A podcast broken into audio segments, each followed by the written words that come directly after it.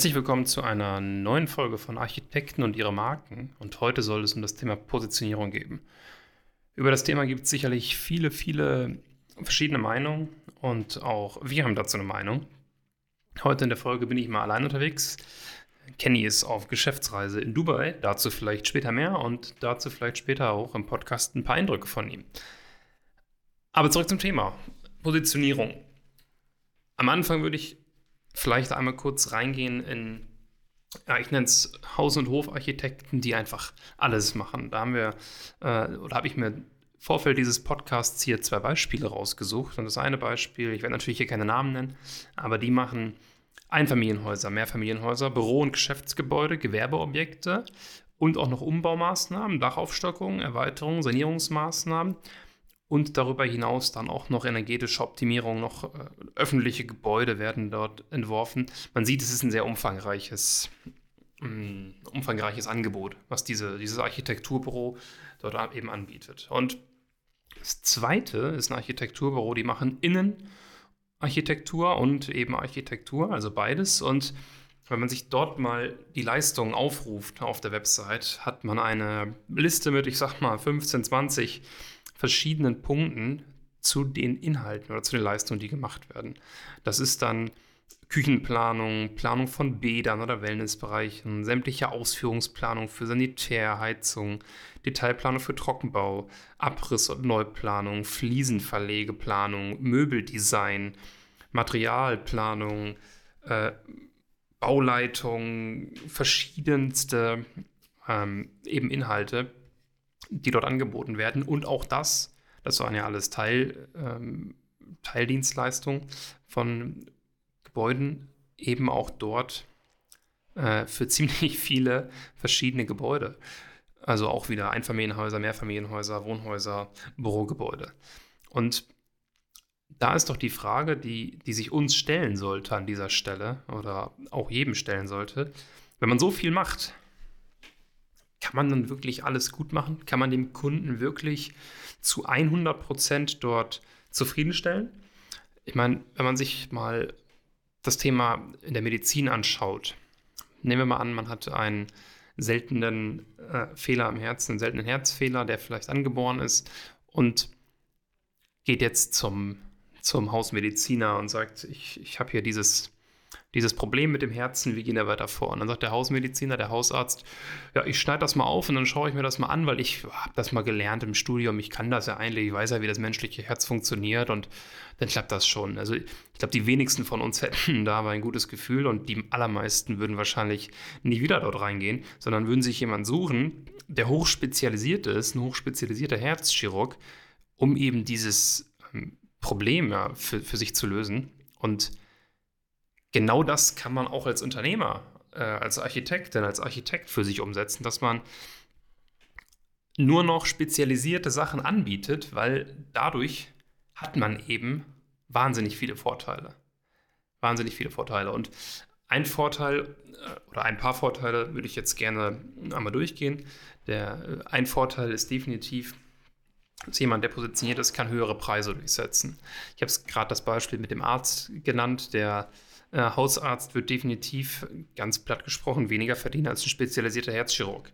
Wenn wir uns die Schönheitschirurgie angucken, dann können wir da nochmal ein paar Nullen hinten dranhängen. Das heißt, wenn man stark positioniert ist, hat man auch die Möglichkeit, höhere Preise durchzusetzen und eben auch mh, hm, die Preisverhandlungen besser zu gestalten.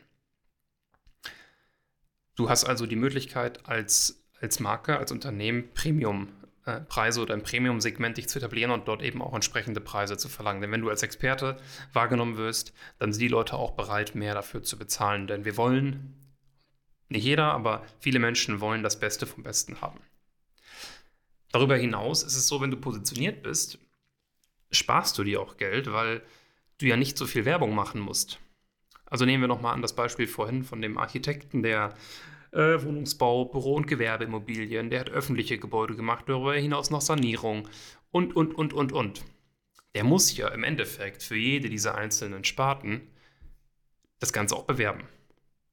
Denn ohne Werbung, ohne Vertrieb, ähm, dazu an dieser Stelle nochmal die empfehle, den Podcast zu abonnieren, weil dazu werden wir definitiv nochmal eine, eine Folge machen, Thema Vertrieb in der Architekturszene.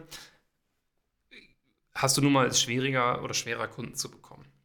Und ein dritter Punkt wäre, dass wenn du spezialisiert bist und die Projekte hast, die dir vielleicht auch mehr Spaß machen, weil du in ein, zwei verschiedenen Themen wahnsinnig äh, aufgehst, dann äh, fällt es dir auch leichter, die Projekte insgesamt durchzuführen. Du bist schneller in den Projekten und deine Kunden sind auch viel, viel, viel zufriedener und du hast es auch leichter, Mitarbeiter zu finden. Das wäre dann der vierte Punkt, Mitarbeiter zu finden. Dazu kommt übrigens die nächsten Tage noch mal eine besondere Folge. Wie finde ich als Personal Brand bessere Mitarbeiter und warum macht es unbedingt Sinn, sich in der Hinsicht zu branden, dass man die besten Mitarbeiter gerade in der Architekturszene findet. Aber gehen wir noch mal einen Schritt zurück zum Thema Personal Branding und eben Positionierung.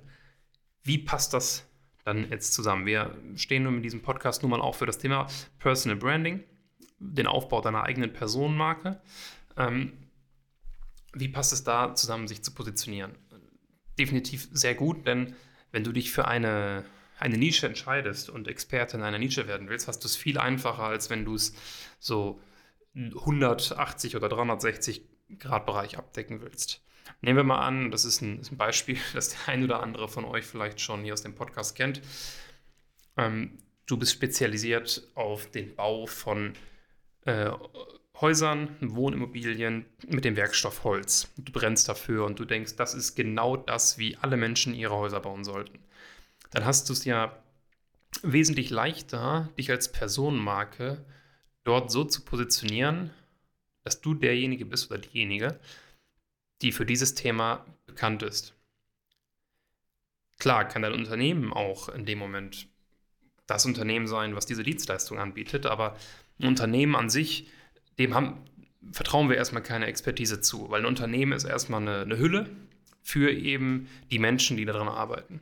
Wenn du aber als Mensch das Ganze ausfüllst und als Mensch, als Experte wahrgenommen will, wirst, ja, dann überleg doch mal, jemand, der jetzt ein Holzhaus bauen will, geht er zu dem Haus- und Hofarchitekten und sagt, hier kannst du das auch? Und er sagt, ja, schau mir das mal an, machen wir mal. Oder aber sucht er zum Beispiel bei Google oder bei Empfehlungen in seinem Netzwerk genau nach dir, genau nach deiner Dienstleistung. Und das zeigt eben auf, warum die Positionierung so wichtig ist. Und ich möchte darüber hinaus auch noch so einen kleinen, hm, kleine Herzensangelegenheit von mir mitgeben danach die Folge auch gerne zumachen. Mach doch das, was dir am meisten Spaß macht. Wenn du jetzt sagst, hey, mir macht alles Spaß, ist, ist cool. Ähm, trotzdem solltest du schauen, was macht dir am, am meisten Spaß. Und fokussiere dich darauf. Das ist übrigens auch ein Tipp, wie positionierst du dich richtig. Wenn du jetzt als Architekt sagst, ja, mir macht am meisten Spaß, Holzmöbel zu bauen, dann müssen wir nochmal grundsätzlich darüber sprechen, ähm, in welcher Nische du dich vielleicht oder in welcher Industrie du dich vielleicht befindest. Aber insgesamt mach das, worauf äh, du am meisten Bock hast. Und eine Faustformel oder ein Merksatz gilt, äh, egal wie spitz du dich positioniert fühlst, meistens bist du es dann doch nicht wirklich. Es gibt verschiedene Internetseiten, ähm, wo man sich verschiedene Industrien auch raussuchen kann. Das ist für die Architekturbranche mh, hm, leider nicht zu 100% tragbar, aber wenn du mit dem Gedanken spielst, zum Beispiel, ähm, und das ist ein, noch ein Tipp, wie finde ich die richtige Positionierung, in eine bestimmte Richtung dich zu positionieren, dann schau einfach mal, bei Google, bei anderen Portalen gibt es diese Positionierung schon. Ist da schon jemand, der genau das macht, was ich machen will? Und wenn ja, dann umso besser. Denn wenn dort schon Markt existiert, weißt du, es funktioniert und dann kannst du auch dort reingehen und das Ganze für dich nutzbar machen.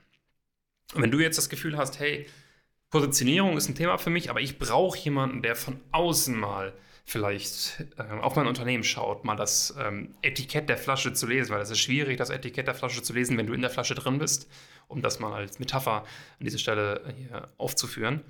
Dann vereinbar dir einfach in den Show Notes von diesem Podcast einen Termin, wo wir aber mal grundsätzlich darüber sprechen, wie ähm, wir dich positionieren können, wie du dich besser positionieren kannst, wie du dich noch spitzer positionieren kannst, um eben mit deinen idealen Kunden zusammenzuarbeiten und auch die besten Mitarbeiter am Markt bekommst. An dieser Stelle vielen Dank fürs Zuhören. Lass unbedingt ein Abo da und bewerte den Podcast, wenn du bei iTunes hörst und Dann wünsche ich dir noch einen ganz schönen Tag und wir hören uns bis zur nächsten Folge. Mach's gut, ciao.